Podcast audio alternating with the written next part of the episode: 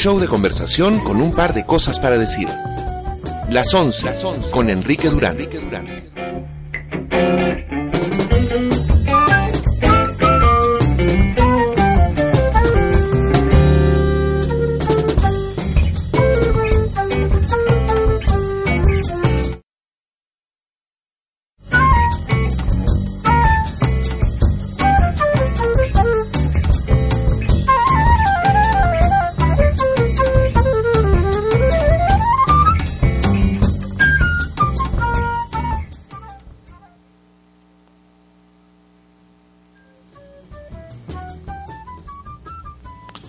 Bienvenidos, buenas noches, son las 23 con 9, una pequeña demorita en el comienzo del show de este lunes, el doceavo show del año, 12 shows continuados, este es el 31 de marzo de 2014, se nos acabó el tercer mes del año y de ser equipa, yo soy Enrique Durán acompañándolos a pasar esta medianoche de cambio de mes, mañana en una hora aproximadamente, ya es primero de abril y es una fecha interesante para... Eh, los que somos fanáticos de Juego de Tronos porque el próximo domingo se estrena la cuarta, esperadísima cuarta temporada de el show basado en las novelas de George W. R. Martin. De eso seguramente estaremos hablando el próximo lunes. Eh, inmediatamente después, por así decirlo, del estreno de la nueva temporada de Juego de Tronos. Esta noche tenemos un show eh, con bastante información, con cosas divertidas e interesantes es el 75 aniversario, ayer se cumplieron 75 años de la primera edición de un cómic, del Detective Comics, donde se lanzó a un personaje oscuro y cargado de mucha violencia, que se convirtió en uno de los favoritos del público, no solamente en los Estados Unidos, sino también en casi todo el mundo, donde se llega a conocer el cómic que después hemos querido y hemos odiado a partes iguales como Batman. Aparte de eso, otras muchas cosas que han pasado en los últimos días, desde que nos encontramos el jueves pasado en un programa típico y sumamente ecléctico. Pero bueno, para continuar con la onda del programa, quiero que escuchen conmigo una grabación interesante de una de mis bandas favoritas de hace un par de años y que sigue haciendo cosas muy simpáticas. Ganadores, ganadores del Grammy a Mejor Artista Nuevo en un año también totalmente atípico, en que, eh, mejor dicho, mejor eh, grabación del año. Florence and the Machine ganaron el Grammy por encima de Justin Bieber en un año en que Justin Bieber era el rey del pop. Lo hacen con canciones como esta, Kiss with a Fist. Volvemos en unos momentos más en las 11 con Enrique Durán.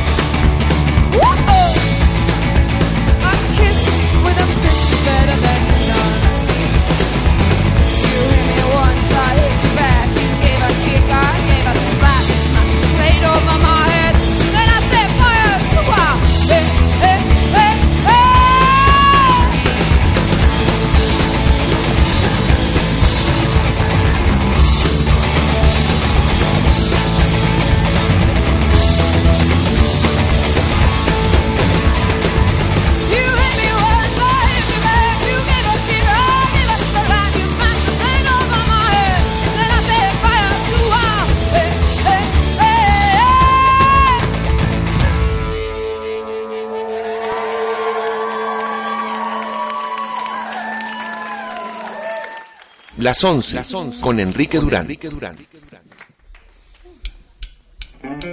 Un show de conversación con un par de cosas para decir. Las 11, con Enrique Durán. Los lunes a las 23. Escucha el show oírlas11.blogspot.com.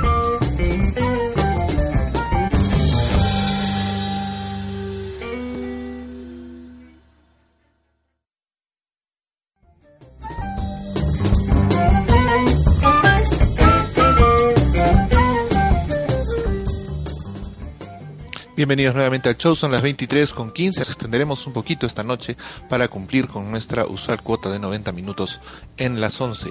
Lo que escuchábamos hace unos momentos era Kiss with a Fist, una de las canciones más interesantes del primer álbum de Florence and the Machine, una banda británica de folk rock que lleva bastantes años activa, a decir verdad, pero que hace recién unos pocos se convirtió en un referente de la nueva música con su eh, disco Lungs, de donde salieron canciones absolutamente interesantes, como esta misma, Kiss with a Fist, o la mucho más conocida Dog Days Are Over, que incluso fue utilizada como una de las canciones relacionadas con el lanzamiento del nuevo iPad en el año 2010.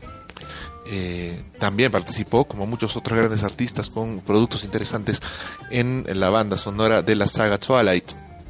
Eh, algo de lo que muchos artistas han arrepentido, como por ejemplo los muchachos de eh, Muse, que también participaron con un disco, con un, eh, perdón, con una canción en uno de los discos de bandas sonoras de Twilight, me parece que de la primera película.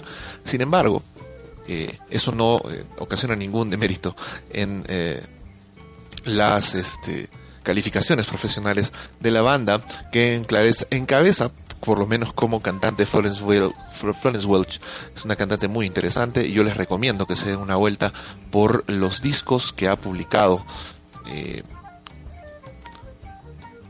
este interesante agrupamiento inglés. Tiene dos en estudio hasta este momento.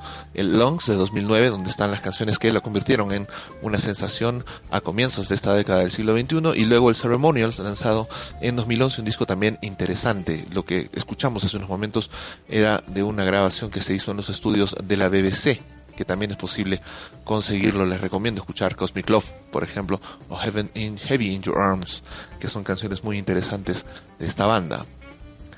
El día de hoy es eh, la es la jorobita del aniversario 75 de la primera publicación de un cómic que contenía a Batman como personaje central. De él se ha hablado muchísimo en los últimos años, especialmente a raíz de la saga de tres películas que fueron dirigidas por el grandioso Christopher Nolan. Eh, algunas mejores, una, alguna mejor que otra de las tres películas, las tres muy sólidas en su argumento. De repente, eh, The Dark Knight Rises, la última película lanzada en 2012, no fue necesariamente lo que esperábamos todos del final de una trilogía también planteada, pero sin embargo nos ha dejado momentos que permitieron reivindicar además al género del cómic y que fueron, junto con eh, la primera emisión de Iron Man, con el regreso a la actuación en grandes blockbusters de Robert Downey Jr., las dos películas que han llevado el timón de este renacimiento del cine basado en historietas.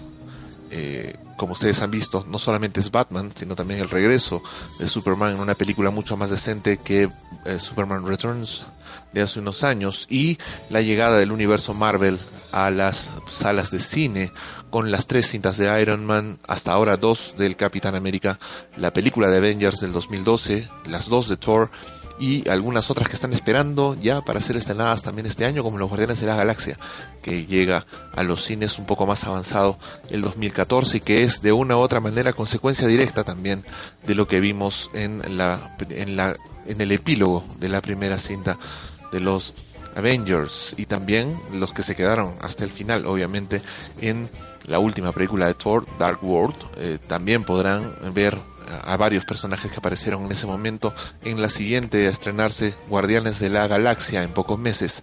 Eh, voy a seguir conversando con ustedes un poco acerca de Batman y luego acerca de asuntos un poco más agridulces para matizar un poco la noche aquí en las 11. Quiero que escuchen conmigo una canción que está incluida en el último disco de Michael Bublé eh, del In Love. Les paso ahora Come Dance With Me. Volvemos en unos momentos más en las 11 con Enrique Durán.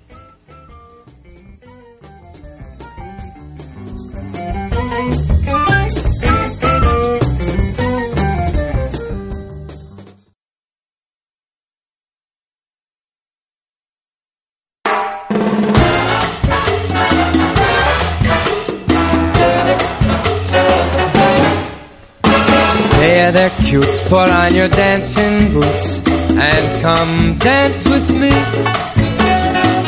Come dance with me, what an evening for some Turks Pretty face, I know a swinging place. Come on, dance with me. A Romance with me on crowded floor. And while the rhythm swings, what lovely things we'll be saying. And what is dancing but making laughs at the music playing? When the band begins to leave the stand and folks start to roam. As we win home, cheek to cheek we'll be. So come on, come on, come on, come on and dance with me.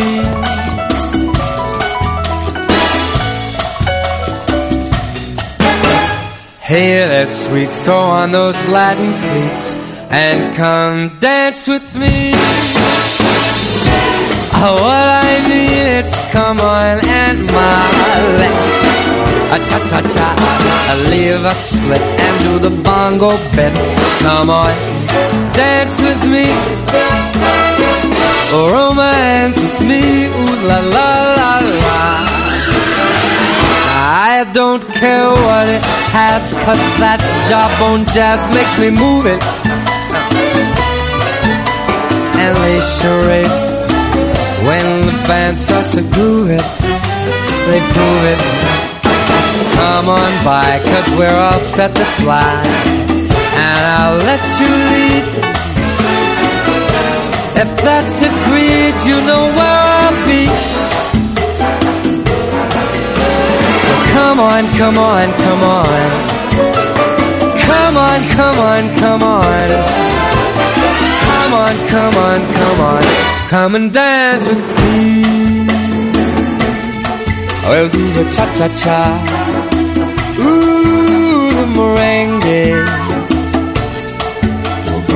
Tango. Come on and dance with me.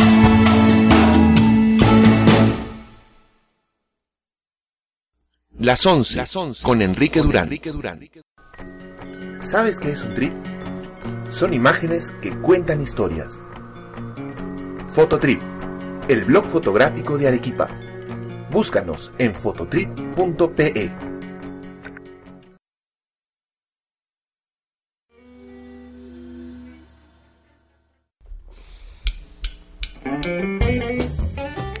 Bienvenidos nuevamente al show, son las 23 con 22. Y lo que escuchábamos era Michael Bublé de su último álbum, el To Be Loved, eh, un álbum que se lanzó a finales del año pasado y que ha tenido muy interesantes críticas y ha sido recibido como siempre eh, con la calidez que eh, se reconoce en el público que escucha a este muy ligero pero muy simpático crooner canadiense nacido en 1975, de quien ya hemos hablado multitud de veces en el show, porque es uno de los favoritos de este conductor y creo que también de algunos de mis amigos. Le agradezco mucho a la gente que está escuchando, a Sandra Traviata desde alguna parte de la capital de la República, a Beto Cruz y Claudita que me están escuchando también desde el celular, como me comentaba Beto hace un momento, para Richard Luque, mi estimado compadre y colega también, y para todos los demás que han dejado un ratito su tiempo para acompañarme en este pasar a la medianoche del día siguiente en las 11 con Enrique Durán. El To Be Loved es un álbum interesante, como digo, de Michael Bublé, después de pasar por el Call Me Responsible del Crazy Love, donde ha experimentado también con canciones propias que ha compuesto él o ha compuesto para él. Eh, también eh, ha regresado otra vez a esta traducción de los viejos clásicos del jazz standard y del swing que siempre han hecho las delicias de la gente que sigue a Bullé. Eh,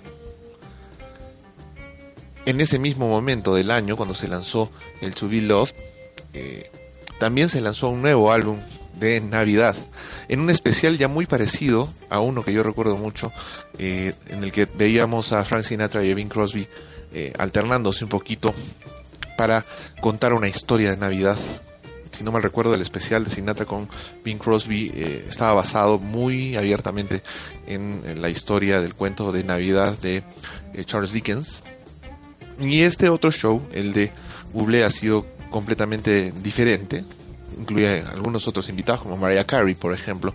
Eh, tuve la oportunidad de verlo y la verdad me divertí mucho, como suele pasar con las presentaciones de Bublé que he podido seguir. Les recomiendo mucho escuchen un par de cosas de Michael Bublé. El To Be Loved es muy interesante, muy escuchable, pero eh, yo siempre he tenido una debilidad personal por el Babalu, uno de los álbumes de lanzamiento, que casi casi más bien es un EP, y que contiene algunos ejercicios muy interesantes como Mac the Knife, que fue además la primera canción que escuchamos en el show allá por octubre de 2010, 2011.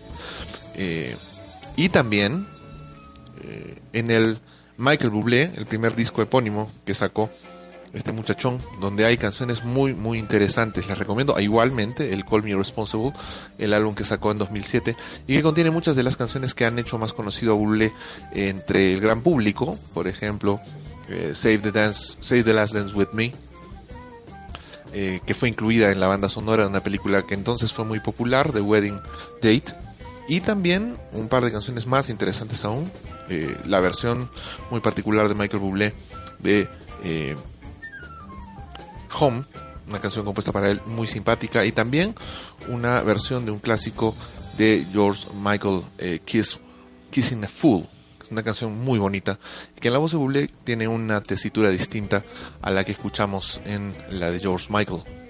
Son las 23 con 26, una última canción más antes de empezar con los temas de conversación del programa quiero recordar a una cantante que conocí hace un par de años y que me pareció sumamente interesante, Kimbra, que ha tenido un recorrido musical eh, ciertamente parecido de alguna forma al de esta última sensación venida de ahí abajo, la neozelandesa Lorde, pero que con un poco más de madurez y un interesante proyecto visual la llevó en su momento a tener mucha figuración. Ahora yo creo que junto con otras personas estoy también esperando un nuevo lanzamiento de Kimbra para poder continuar escuchando su interesante calidad vocal y su ingenio para la composición y la música de Kimbra del primer disco que sacó el Bose de 2010. Escuchamos ahora Good Intent. Volvemos en unos momentos más en las 11 con Enrique Durán.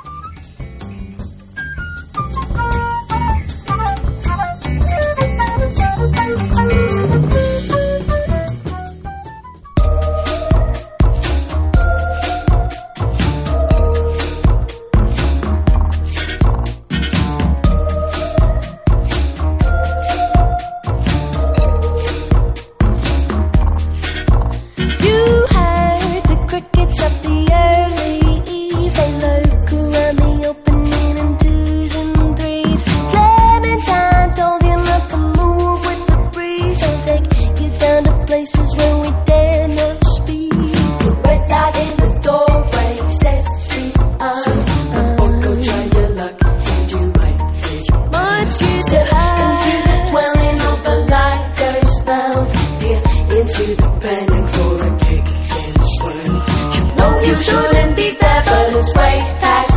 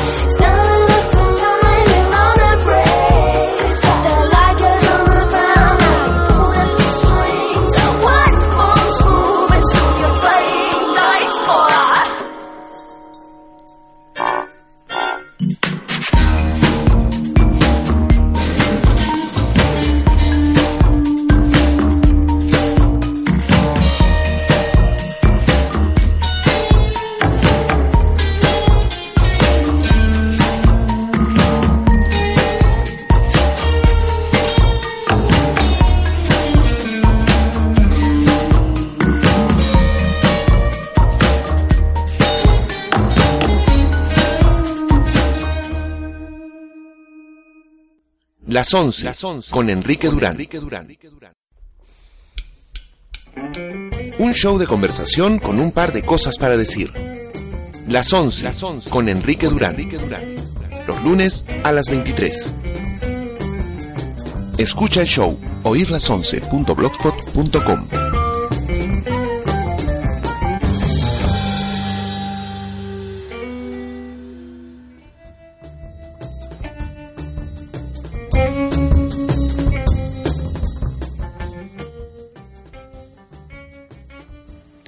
Bienvenidos nuevamente al show, son las 23 con 31, rapidito nomás, se nos pasó la primera media hora del programa, saludos para Milagros Rodríguez Fernández, querida amiga, y para Martín Porta, su novio, ellos pronto, pronto se casan y voy a tener el gusto de estar en su matrimonio en el mes de mayo. Muchas felicidades para ustedes dos chicos, seguramente la van a pasar excelente el día de su boda.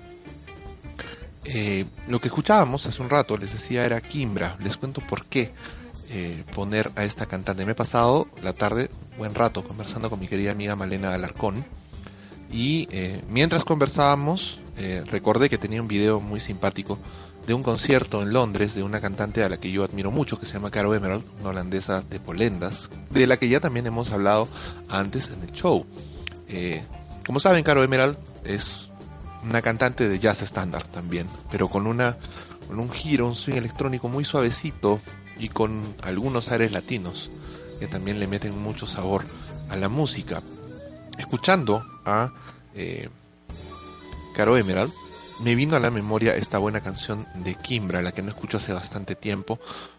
Y yo les recomiendo, como suelo hacer con la música que me gusta mucho, que den una buscadita a Good Intent en YouTube. El video de Good Intent a mí personalmente me recuerda mucho uno de Caro Emerald, eh, Datman.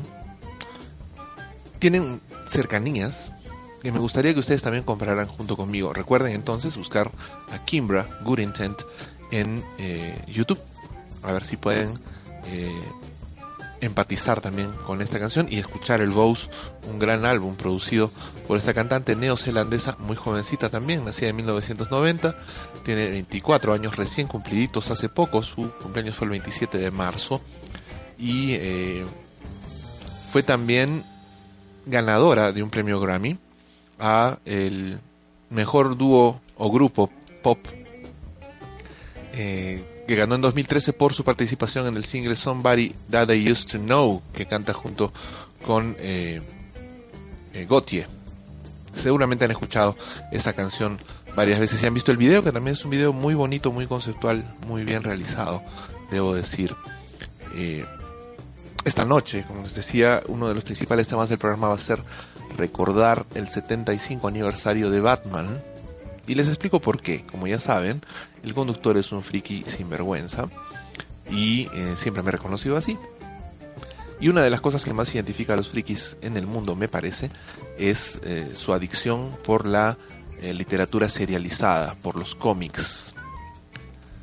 Una de las primeras cosas que me impresionó del mundo de la novela gráfica fue, sin duda, The Dark Knight Returns. Esa maravillosa obra visual y conceptual de Frank Miller, lanzada a finales de los 80 con la esperanza de recuperar a un cómic que había perdido su fuerza inicial. Para los que no lo sepan, lanzado en 1939, Batman era un cómic bastante oscuro.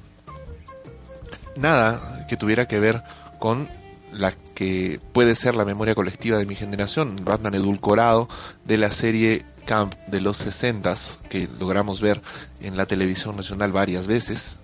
Y tampoco nada que ver con el muy inocente, bastante candelejón personaje de los super amigos, por ejemplo, o del show de Batman y Batmito, como lo llamábamos aquí el Batiduende, eh, que era más un giro casi infantil para una caricatura, para un cómic que no lo es. Batman se reconcilió con el público gracias a obras maestras como El Retorno del Caballero de la Noche de Frank Miller o Una muerte en la familia, una obra controversial porque eh, se produce luego de una serie de cambios en el entorno de Batman. El primer Robin, como ustedes lo saben, Richard Grayson, conocido entre los latinos desgraciadamente como Ricardo Tapia, abandona a Batman cuando se convierte en adulto y se convierte en un héroe por derecho propio que se hace llamar eh, Darwin. Eh, y eh, finalmente Batman consigue un segundo Robin se ha acostumbrado a trabajar en pareja y siente que necesita encontrar a alguien que reemplace a Richard Grayson. lo encuentra en un joven delincuente que le está robando las eh, llantas al batimóvil. Es una manera poco complicada, ¿no? De conocer eh, a su nuevo partener. Pero en fin, eh,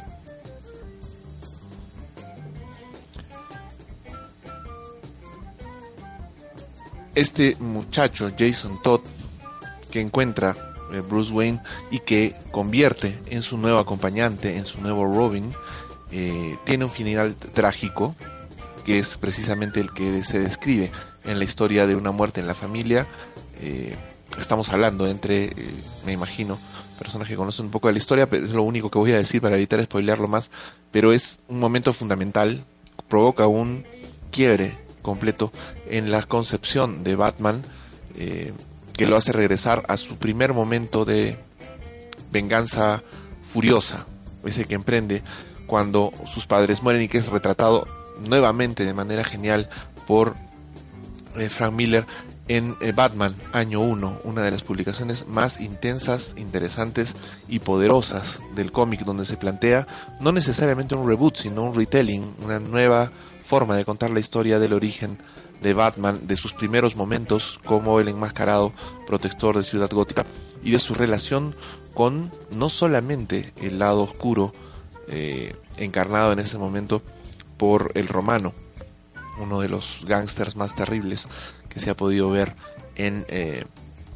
la historia de los cómics, sino también con el lado luminoso de la ley a través de su asociación con eh, Harvey Dent y con el entonces sargento, luego teniente eh, Gordon, que eh, se convierten junto con él y a partir de esto en una especie de asociación para combatir al crimen que llega a su momento más álgido en The Long Halloween, una mm, novela gráfica bastante prolongada, se publicó en, me parece fueron 13 episodios, 12 episodios, eh, que también pudieron ser publicados en Perú gracias a la iniciativa de un diario de ingrata recordación, eh, que permitió que los amantes del cómic pudiéramos tener en nuestras manos eh, cosas que ya estaban completamente extintas.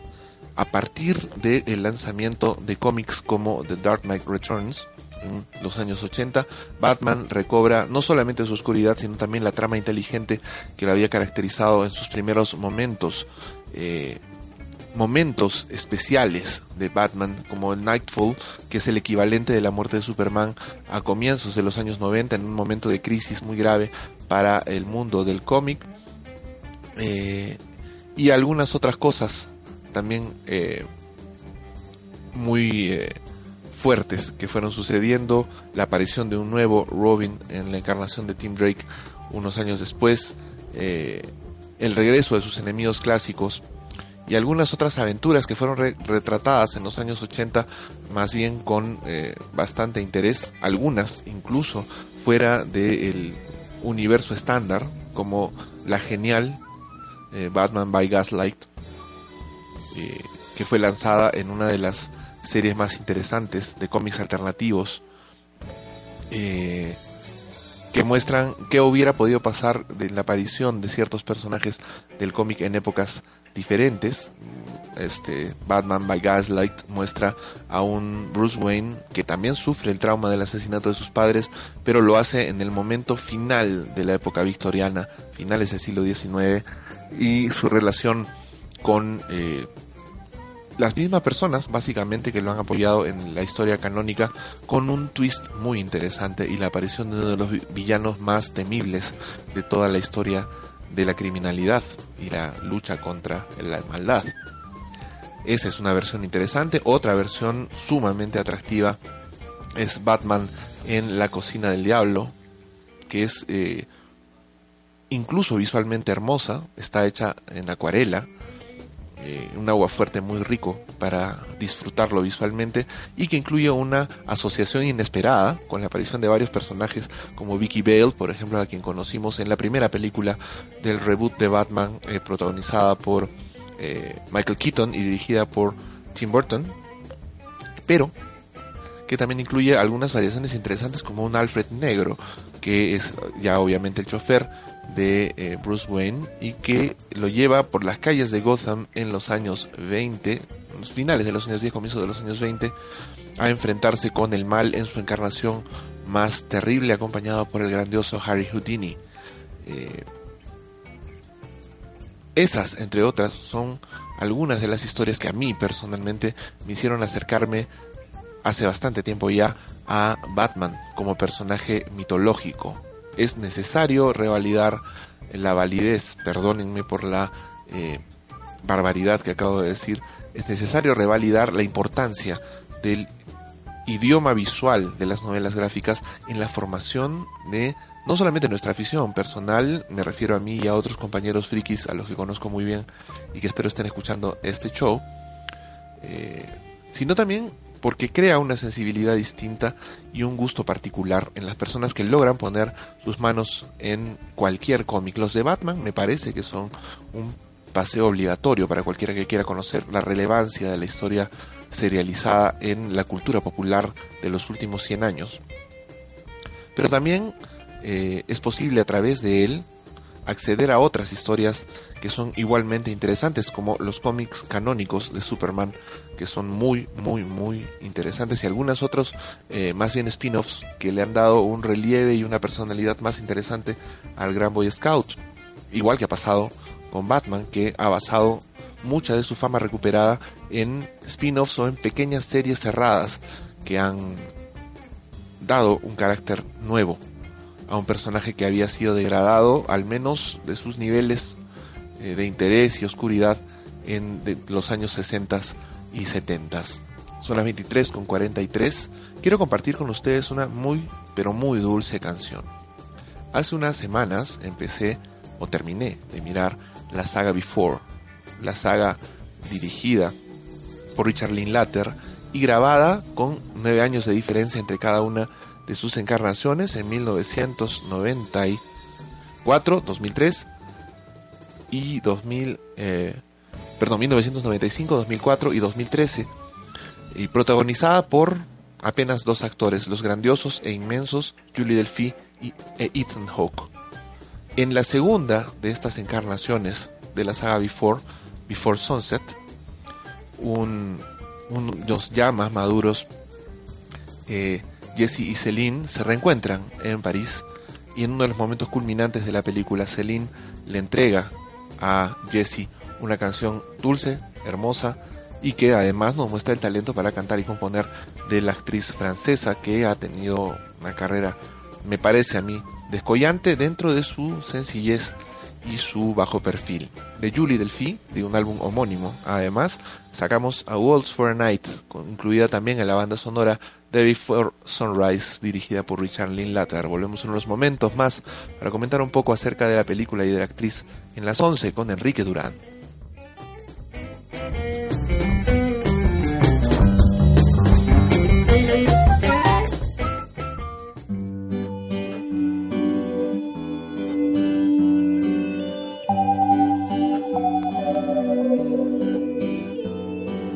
Let me sing you a waltz out of nowhere, out of my thoughts. Let me sing you a waltz about this one night stand.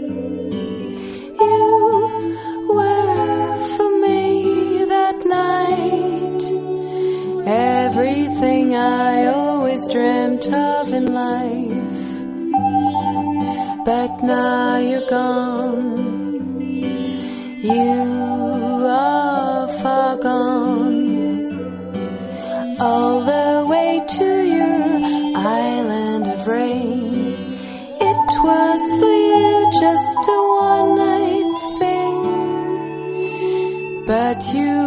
much more to me, just so you know. I hear rumors about you, about all the bad things you do. But when we were together alone, you didn't seem like a player at all. I don't care what they say. I know what you meant for me that day. I just want another try. I just want another night. Even if it doesn't seem quite right. You meant for me much more than anyone I've met before. One single night with you, little Jessie, is worth a thousand with anybody. I have no bitterness, my sweet. I'll never forget this one night thing. Even tomorrow in my heart will stay yours until I die.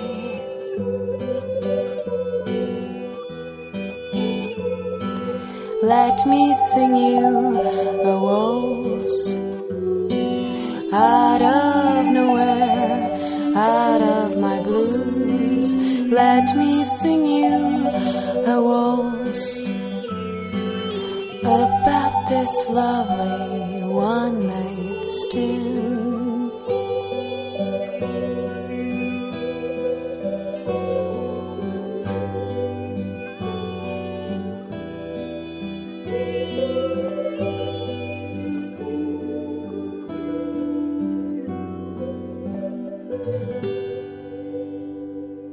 Las 11, con Enrique Durán. ¿Sabes qué es un trip? Son imágenes que cuentan historias. Fototrip, el blog fotográfico de Arequipa. Búscanos en fototrip.pe.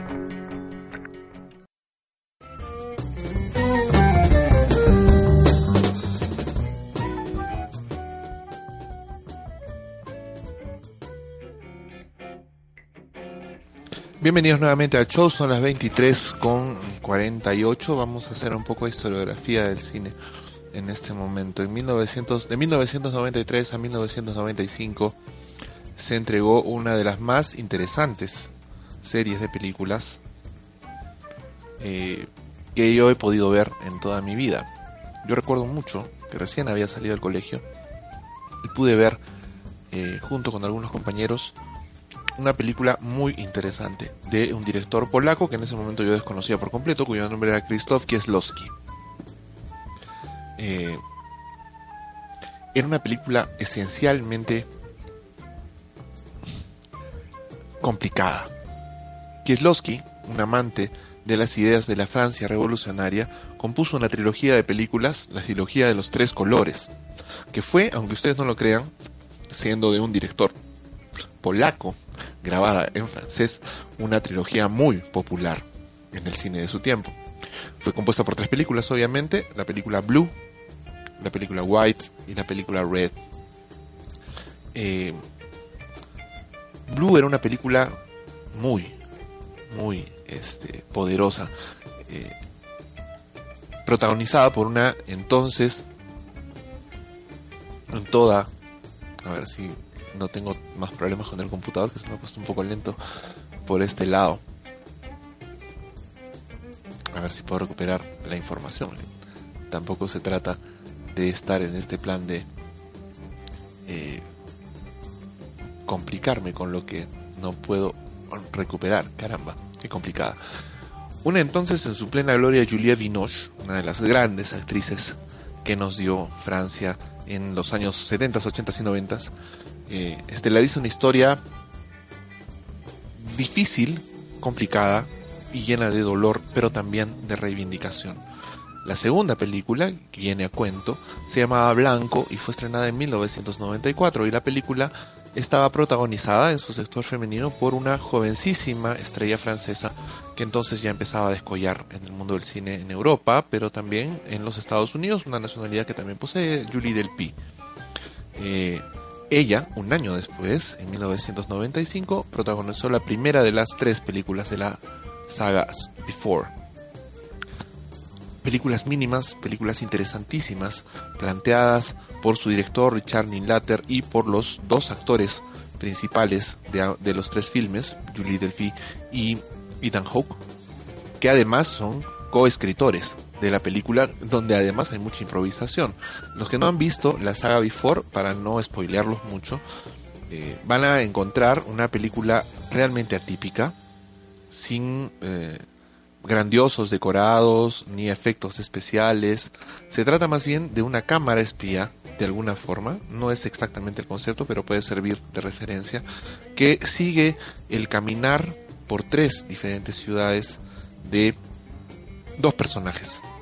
El joven, en ese momento, en la primera película, Ethan Hawke, que ah, representa al personaje de Jesse, un estudiante norteamericano eh, que ha caído en Europa en un viaje no especialmente deseado y que en su último día en, esa, en ese continente, antes de regresar a los Estados Unidos, conoce en un tren llegando a Viena a una joven estudiante francesa, Céline, con la que pasa el día y con la que desarrolla una cercanía muy potente en apenas unas horas. Ambos tienen que separarse y se reencuentran nueve años después en la segunda película de la trilogía Before Sunrise, de donde hemos extraído la canción que escuchamos hace unos momentos, A Waltz for a Night. El año pasado se estrenó con gran aclamación de la crítica y yo considero que con mucha justicia la pieza final de este rompecabezas emocional por el que nos lleva Linklater en películas no disímiles, pero sí diferentes entre sí. Before Midnight. Eh, algo que yo creo que ustedes deberían tratar de disfrutar porque de verdad es uno de los testimonios visuales más interesantes del final del siglo XX y el comienzo del siglo XXI, porque las películas, las tres películas, no tratan únicamente acerca de sus personajes, sino también acerca de sus momentos particulares en el tiempo, de las situaciones que les tocó vivir y los muestra como integrantes de un mundo que da vueltas de una manera incontrolable, pero que también alberga esperanza al final del camino. Vamos a llegar pronto a la medianoche y quiero escuchar con ustedes una canción antes de eh, comenzar con los otros temas que son menos agradables a este conductor, eh, pero son necesarios de tratar en un programa que siempre se ha comprometido con su tiempo, como es las 11. Hace un tiempo ya, varios amigos, de una u otra forma, directa o indirectamente, me recomendaron que escuchara una banda a la que yo no le presté mucha atención, lo confesé esta tarde además, eh, porque su nombre me parecía ridículo. Discúlpenme a los que consideran esto una ofensa. La banda se llama Kings of Leon. Y la escuché la semana pasada gracias a que mi estimado amigo Carlitos Fuentes la posteó en el muro de su Facebook. La canción se llama Tonight, es del último trabajo de Kings of Leon, se llama Mechanical Bulls. Y quiero que la escuchemos juntos esta noche para poder conversar un poco más, poquito apenas, acerca de la banda y luego centrarnos ya en asuntos un poco menos agradables. The Kings of Leon, Tonight. Volvemos en unos momentos más en las 11 con Enrique Durán.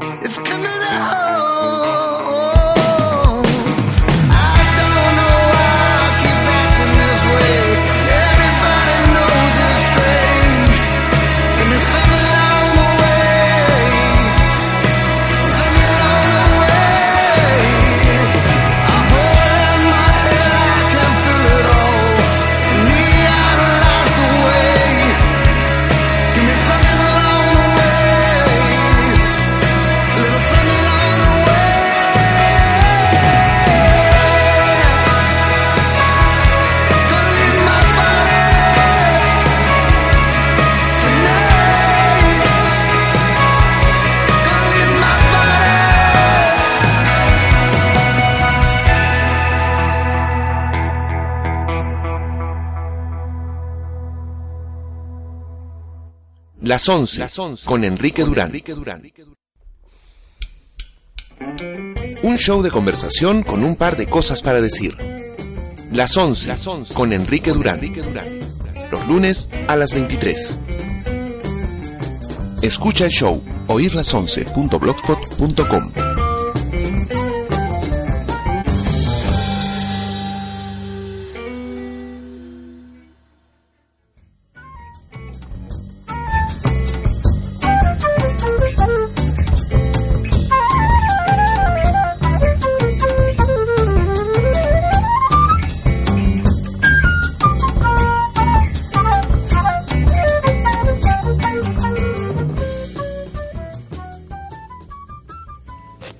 Bienvenidos, ya es abril, es primero de abril de 2014, soy Enrique Durán, son las 0 horas en Arequipa y yo estoy muy contento de acompañarme y acompañarlos esta noche, cambiando de mes, en el doceavo programa de esta serie de 50 que es con la que esperamos cerrar el año 2014.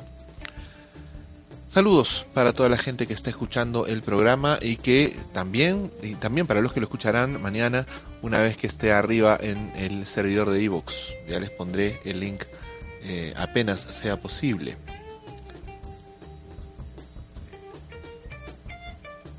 Kings of Leon es una banda interesante, una banda de rock estadounidense fundada en Nashville, Tennessee.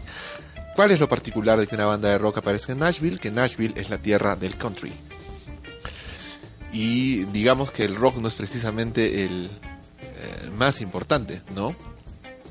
De los géneros que se cultiva en esa zona del centro de los Estados Unidos. Sin embargo, Kings of Leon, formada en 1999 por tres hermanos, Caleb, Nathan y Jared eh, Followill, y además su primo Matthew Followill, eh, decidieron formar esta banda tomando el nombre de su padre y su abuelo. Eh, llamados ambos eh, León. Así que como, como ven, este tipo de cosas generalmente tienen un origen mucho menos eh, místico, misterioso, extraño, que tal vez no gustaría mucho, sería muy rico publicitariamente, pero se aleja bastante de la realidad. Como dije, yo no tuve contacto con esta banda hasta hace apenas una semana. Me sorprendió gratamente escuchar una gran calidad musical me da mucha cólera no haber hecho caso antes a las recomendaciones de mis amigos. Este último disco Mechanical Bull lanzado el año pasado es un trabajo precioso de Kings of Leon. Yo les recomiendo que lo escuchen. Eh, es bastante asequible, diría yo. No es música críptica ni extraña, pero es una música de un acabado muy poderoso. Debo decir, una muestra es lo que escuchamos hace unos momentos en Tonight.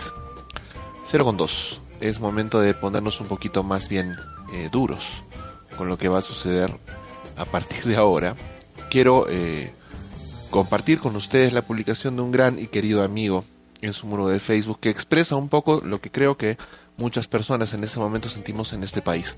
Ramiro Vargas Córdoba, querido amigo y además eh, miembro de Constructores Perú, organización política a la que yo también pertenezco,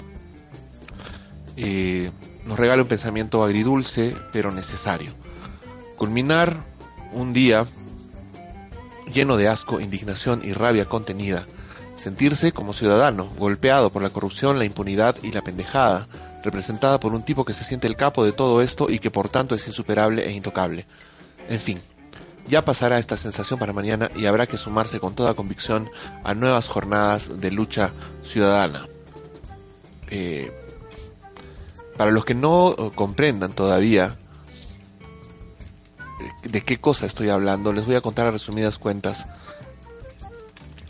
Quiero despedirme también de mi, de mi estimado camarada Beto Cruz, que está escuchando el show. Muchas gracias por compartir estos momentos eh, conmigo a través de la distancia. Nos encontramos nuevamente después de un tempito la semana pasada. Espero que esta semana también podamos compartir unas cuantas horas conversando duro y parejo como siempre. Beto, muchos abrazos para ti. Muchos abrazos para Claudita también. ¿De qué estoy hablando? Hace una semana aproximadamente, eh, la mega comisión, para los que no saben de lo que hablo, era un grupo del Congreso de la República que estuvo investigando los manejos turbios que se hicieron durante el gobierno de Alan García de 2006 a 2011 emitió su informe. El informe ya estaba emitido, pero fue puesto a consideración del público en una versión completa en PDF que aún se puede descargar. Si ustedes así lo desean, búsquenla en internet. Es posible encontrarla seguramente en el website del Congreso de la República, congreso.gov.pe. Un informe que no solamente eh, los legos como yo, sino también eh, especialistas en derecho consideraban lapidario para Alan García, porque muestra indicios suficientes para acusar constitucionalmente al expresidente de la República, lo que lo inhibiría para participar en las siguientes elecciones en 2016.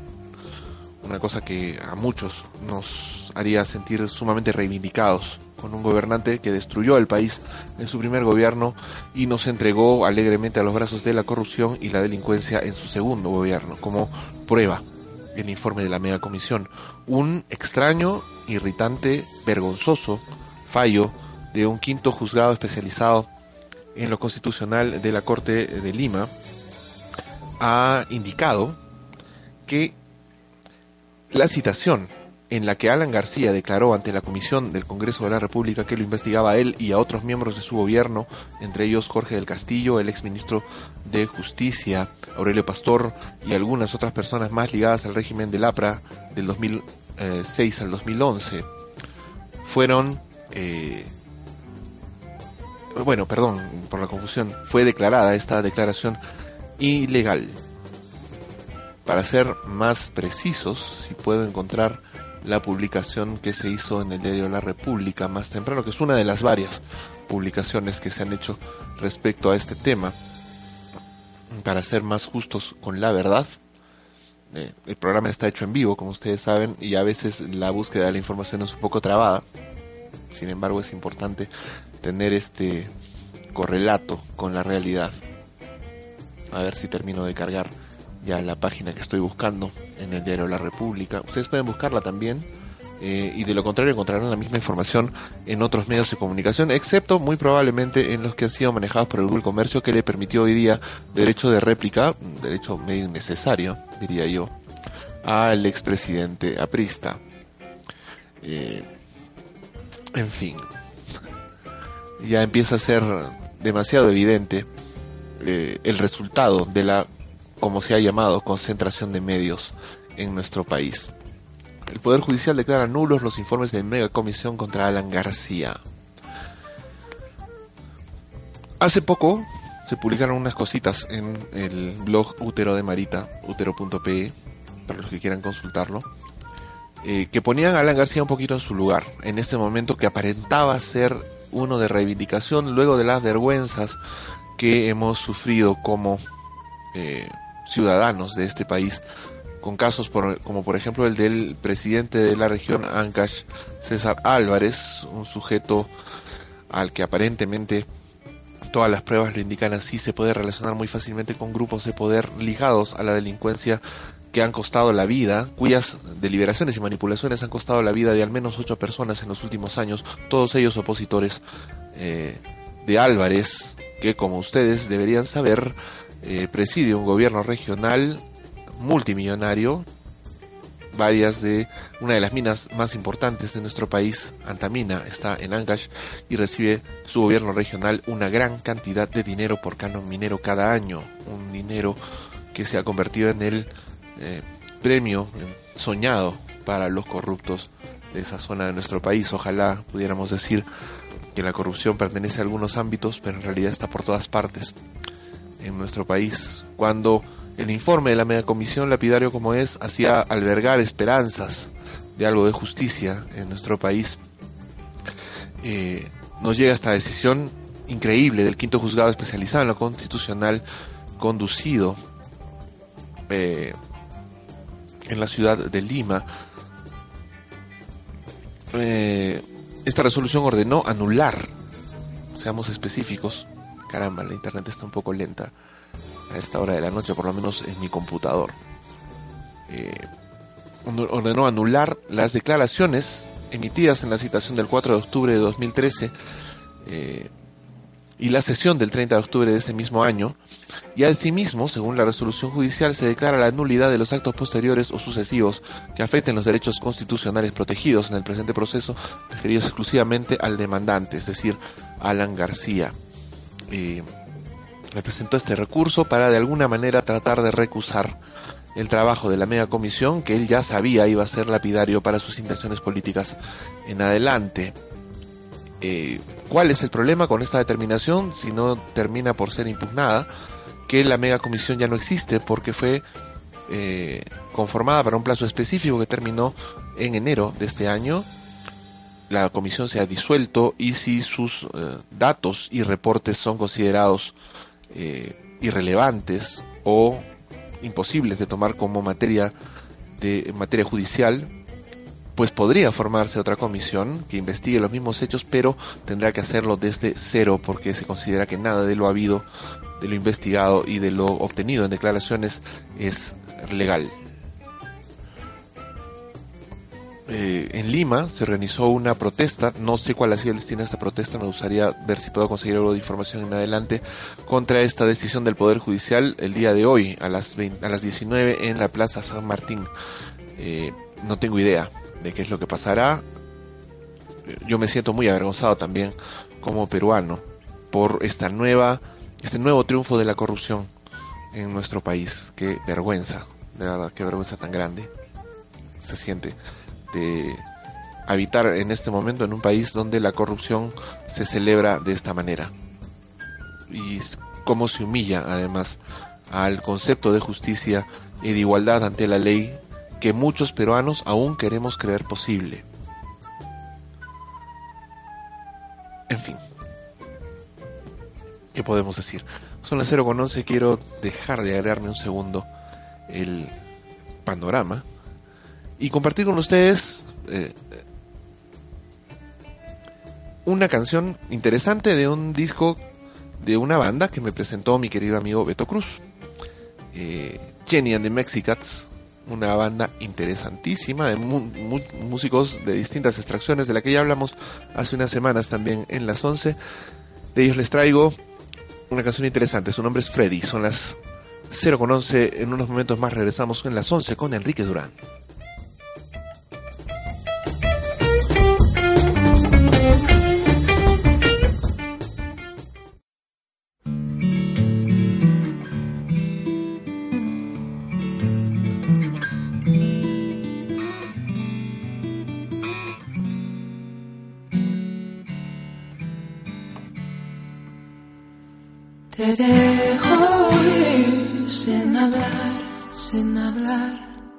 Me hace sentir que yo soy tu mar.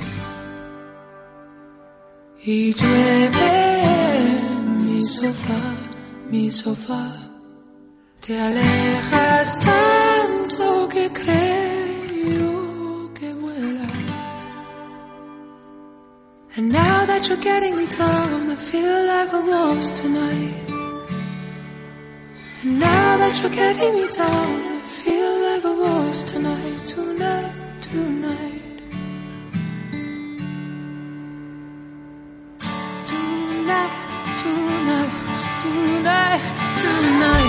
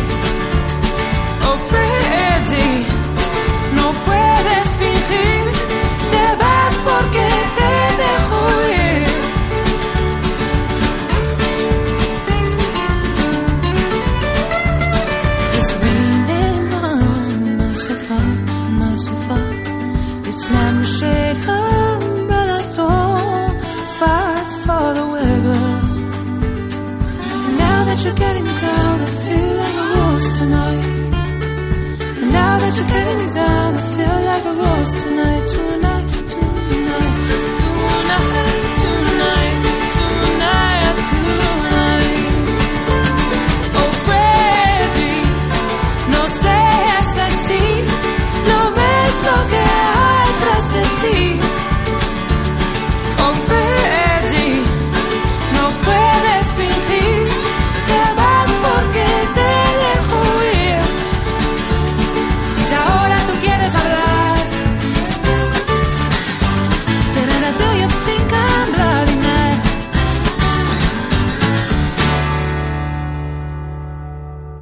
Las 11, con Enrique Durán. ¿Sabes qué es un trip? Son imágenes que cuentan historias. Fototrip, el blog fotográfico de Arequipa. Búscanos en fototrip.pe.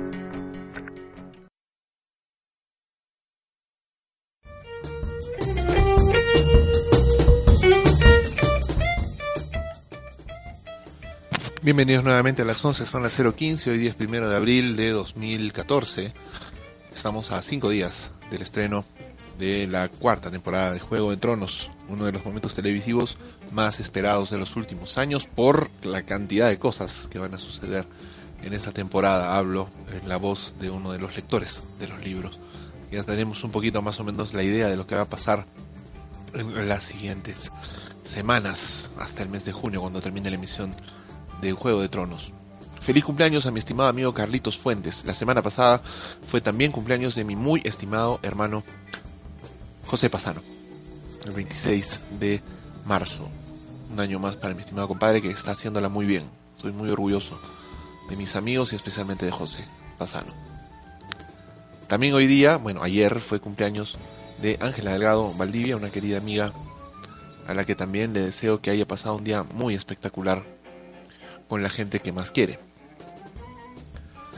Regresemos un poco al asunto. Jenny and the Mexicats, la banda que acabamos de escuchar en el sencillo Freddy, perteneciente a su disco homónimo lanzado en 2012, es una banda particular, formada de un extracto de muchas culturas. La cantante Jenny es inglesa y los otros miembros son un madrileño y dos mexicanos. Eh, que le han dado este sello tan particular, este, este folk tan rico que ustedes han escuchado ahorita y que también pueden eh, encontrar en las dos canciones que se han utilizado para difundir el trabajo de esta banda multicultural. El primero era Verde Más Allá, una de las canciones conocidas de Jenny de Mexicats, de repente la podéis escuchar por ahí, y que ya pusimos también más en las 11, y me voy a ir el otro single del disco de 2012. Si pueden conseguirlo, consíganlo, escúchenlo, es muy, muy disfrutable. La segunda de las cosas que estaba dejando pendientes para este momento, que son más una cuestión de furia ciudadana necesaria, es eh, la curiosa propuesta que el día sábado lanzó, eh, aparentemente acunado por la aparente respuesta multitudinaria de la así denominada Marcha por la Vida en la capital de la República, eh, en la que un, como siempre, impresentable Juan Luis Cipriani, cardenal primado de la Iglesia en el Perú, eh, decidió proponer como posibilidad la realización de un referéndum para que la población pueda votar acerca de dos asuntos que él considera controversiales para el país. Uno es la posible aprobación de una norma que permita la unión civil entre personas del mismo sexo en nuestro país, una ley de avanzada que nos pondría a tono con las principales legislaciones del mundo y reconocería derechos postergados a integrantes válidos y productivos de nuestra sociedad. Eh, y por otra parte, también propone que se eh, vote en un referéndum la aprobación del protocolo que permitiría la realización legal del aborto así denominado aborto terapéutico ya se ha discutido bastante durante los últimos días que no es necesariamente el término más afortunado, pero es el que hay a mano para definir una operación que no por ingrata y no por indeseable, porque lo es realmente, es menos importante y menos necesaria como parte de la legislación de una sociedad abierta, laica y eh, garantista de los derechos de sus habitantes. Le ha respondido casi inmediatamente. Una de las respuestas fue la de la periodista Rosa María Palacios, eh, que me parece una interesante conjunción de lo más rico de varios mundos. Es una liberal, pero que tiene mucha conciencia de lo que la sociedad necesita para su desarrollo. Además, es una católica practicante bastante ferviente que sin embargo no está cegada por el corsé que a veces nos impone la fe. Yo mismo soy católico, sin embargo, eh, reconozco que algunas de las posiciones, no de mi fe, sino de las autoridades eclesiásticas que representan esa fe, son cuando menos desatinadas.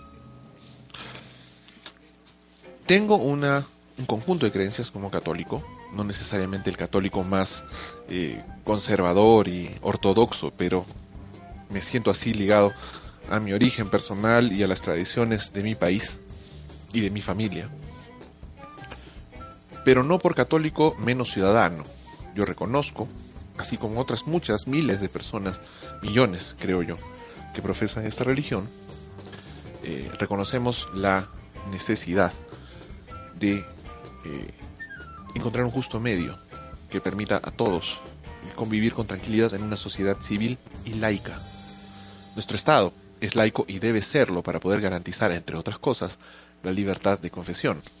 Si no fuera laico, entonces este podría ser que finalmente tomase decisiones adversas para ciudadanos que no practicasen nuestra religión. Y en efecto, lo hace eh, utilizar eh, medios vedados por, por, la definición misma de, de la laicidad del Estado, oponiéndose al desarrollo de ciertas alternativas legales por la presión de grupos eclesiásticos, especialmente eh, de los que ha dirigido de una u otra manera eh, el cardenal Cipriani. La opinión de Cipriani es una opinión como la de cualquier otro ciudadano. Y si bien primado de la Iglesia Católica en el Perú, hay que reconocer una cosa interesante. Los cardenales, eso se ha repetido incansable cantidad de veces, son algo así como nobles del Vaticano. Las autoridades ejecutivas reales de las diócesis son sus obispos y sus arzobispos. Entonces, eh, eso por un lado. Es posible que encontremos, encontrábamos hasta hace unos años, antes de la ola conservadora de comienzos del siglo XXI, algunos obispos no, no necesariamente disidentes, pero sí cercanos a consideraciones sociales diferentes. Pero ahora tenemos una visión, digamos, más unívoca en muchas de las principales diócesis de nuestro país, como en Arequipa, gobernada eh, diocesanamente, religiosamente, católicamente, si se quiere, para ser más específicos, por uh, un arzobispo, Javier del Río, muy cercano a las eh, consideraciones teológicas del señor Cipriani, que no por teológicas son acertadas y que no por católicas son universales. Las determinaciones eclesiásticas pueden ser válidas para los miembros de la Iglesia Católica. Y es algo que nosotros, los católicos, en conciencia y en fe, debemos considerar y aceptar o no. Porque ninguna de las decisiones administrativas de los pastores de la Iglesia son artículos de fe. ¿No? Nosotros estamos ligados por bautismo y por confirmación a una fe que hemos tomado y respetado voluntariamente, pero que no es la fe de todos y que no tiene por qué obligar a todos a seguir sus dogmas, aunque no los practiquen y no los conozcan, o no los reconozcan. La opinión de Rosa María Palacios y de otros columnistas y opinadores a nivel nacional es bastante simple de resumir. No se puede, por consideraciones legales, someter a referéndum la reducción o incremento de derechos humanos. Es absolutamente anticonstitucional. Por tanto, la propuesta del cardenal Cipriani es de nacimiento imposible, inaplicable. Sin embargo, es muy popular la idea y suena bastante bien para los sectores conservadores de la Iglesia, que no son necesariamente la mayoría, pero sí tienen acceso a organización y medios que probablemente otros sectores de la catolicidad en el Perú no tenemos. O no estamos interesados en utilizar porque no consideramos que las cosas eh, los requieran. Sin embargo, es probable que ahora tengamos que pensar un poco en eso, en, en verlo como una alternativa a las fallas de nuestras autoridades eclesiásticas que no por serlo dejan de ser humanos y por tanto falibles. Muchos católicos sentimos el señor Cipriani se equivoca en sus consideraciones. No podemos obligar a la gente que no comparte nuestra fe a vivir según nuestras normas. No somos lo más importante de este país. 0 con 25, todavía quedan unos 10 o 12 minutos del programa, tenemos que alargarlo un poquito para cumplir con nuestra cuota de 90 minutos semanales y quiero que compartan conmigo una canción de una muchacha interesantísima de esta última armada de cantantes con mucho feeling que han salido del mundo del, del habla inglesa. Skylar Grey nos dejaba un disco muy interesante hace apenas un año y de él extraemos un corte Clear Blue Sky. Volvemos en unos momentitos más para comentar acerca de esto y llegar al último punto de conversación esta noche en las 11 con Enrique Durán.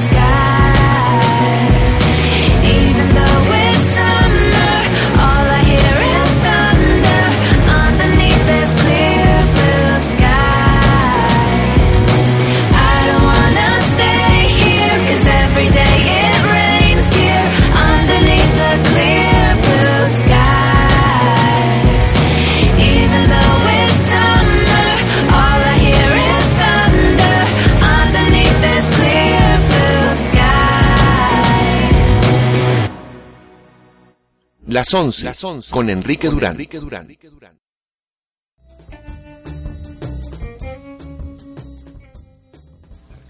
Bienvenidos nuevamente al show, son las 0.29, poquito nos queda para terminar este momento compartido entre todos nosotros, los que escuchamos y hacemos el show esta noche.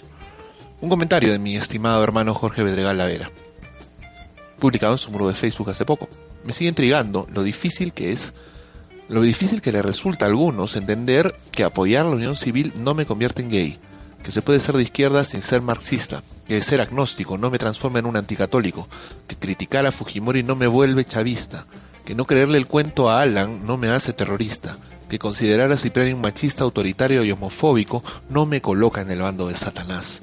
Tampoco que gustar de la trova mega comunista o que no ver esto es guerra, el valor de la verdad, al fondo hay sitio, la paisana Jacinta me vuelvo un snob atiplado.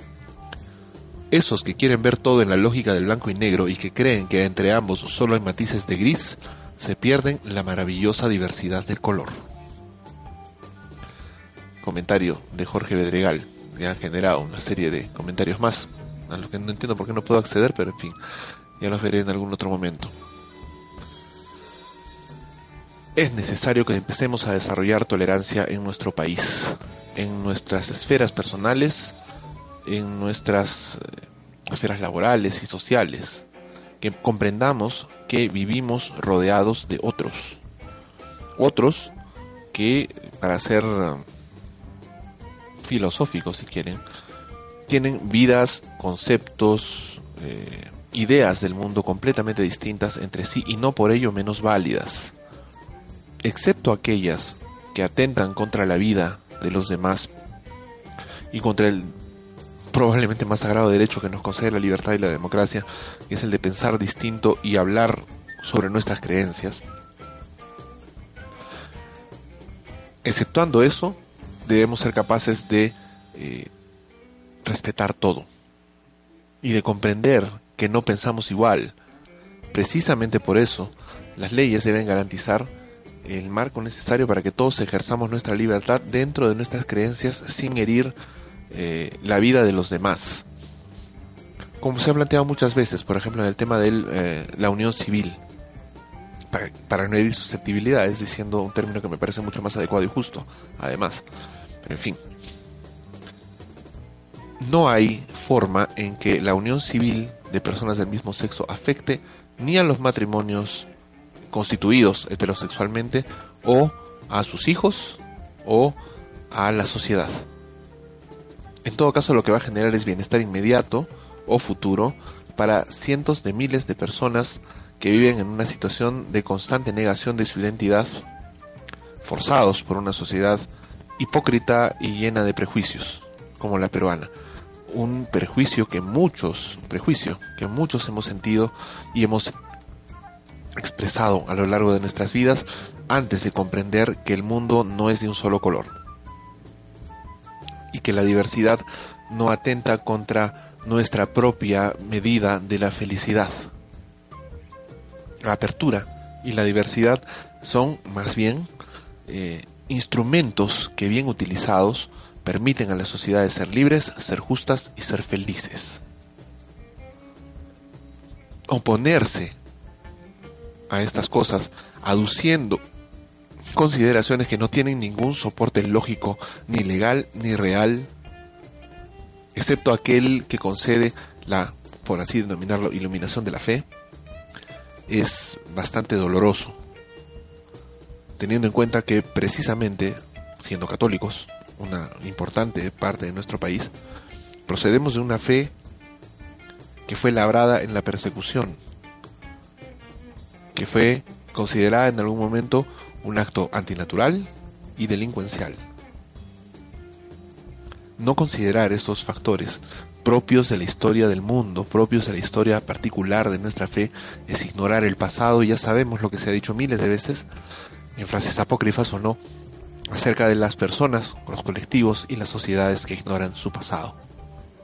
Vivamos con orgullo nuestro pasado, pero también enfrentémonos al, enfrentémonos al presente con eh, dignidad, con apertura, con tolerancia hacia la diferencia. Si hemos podido, católicos y protestantes, por ejemplo, eh, sociedades completamente peleadas entre sí hace apenas 200 años, si hemos podido aprender a convivir, respetarnos y ser felices en comunidades eh, conjuntas, que nos impide tener el mismo nivel de tolerancia con personas que ven el mundo de manera distinta al de muchos de nosotros. No es ningún delito ver el mundo de manera diferente, no es ningún delito, eh, ni, ni siquiera algo aberrante, eh, amar o sentir de manera distinta a la mayoría de las personas. Esa es la reivindicación que exige el colectivo LGTB y que me parece que algunas personas compartimos en las redes sociales y en el mundo real. Yo soy una de esas personas y comparto plenamente sus reclamos, sus exigencias y su plataforma. Son las 0.35, el show está a punto de terminar. Eh, no quiero dejar pasar unos minutos antes del final para comentar un asunto rapidísimo que también llama la atención. Philip Butters ha sido rebatido constantemente por sus ácidas expresiones, que no críticas, porque las críticas requieren de un talento y una y un fuste intelectual que Butters no posee.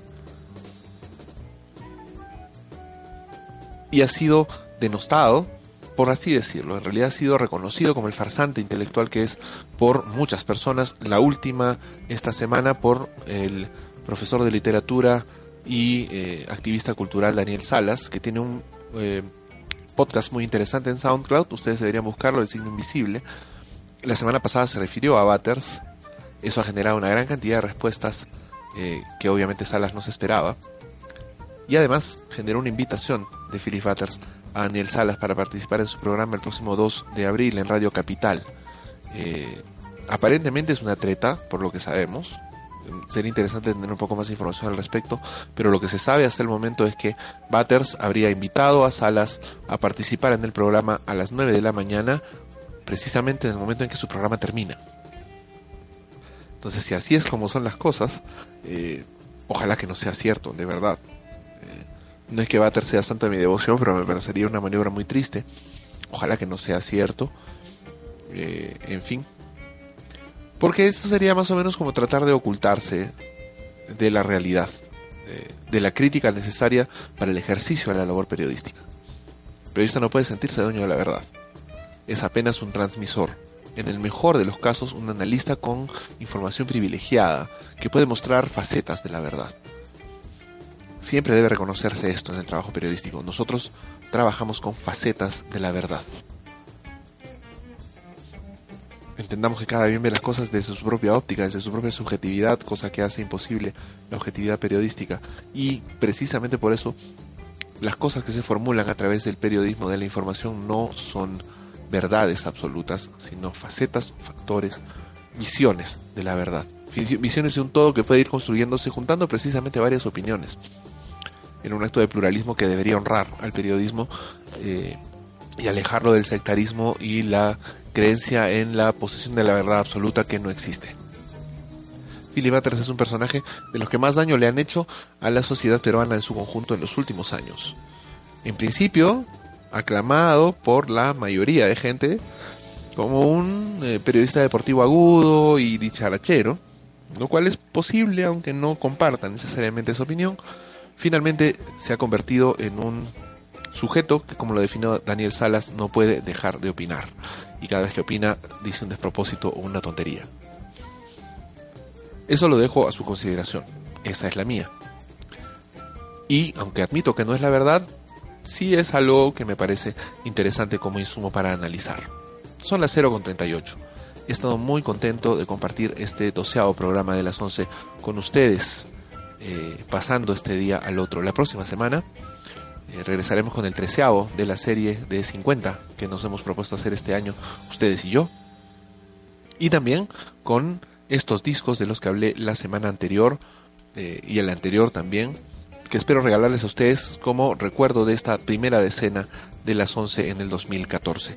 Un poco más de información en la nueva página web del programa, las 11.fums.pe. Hemos tenido un problema con el transmisor esta noche que espero podamos eh, reparar el día de mañana. Eh, muchas gracias por acompañarme a todos los que han sintonizado el show esta noche, este comienzo de la madrugada. y nos volvemos a encontrar el próximo lunes ya metiditos en el mes de abril. Si no mal recuerdo, será 7 de abril. Muchas gracias por escucharme y nos vemos, nos oímos la próxima semana. Chao.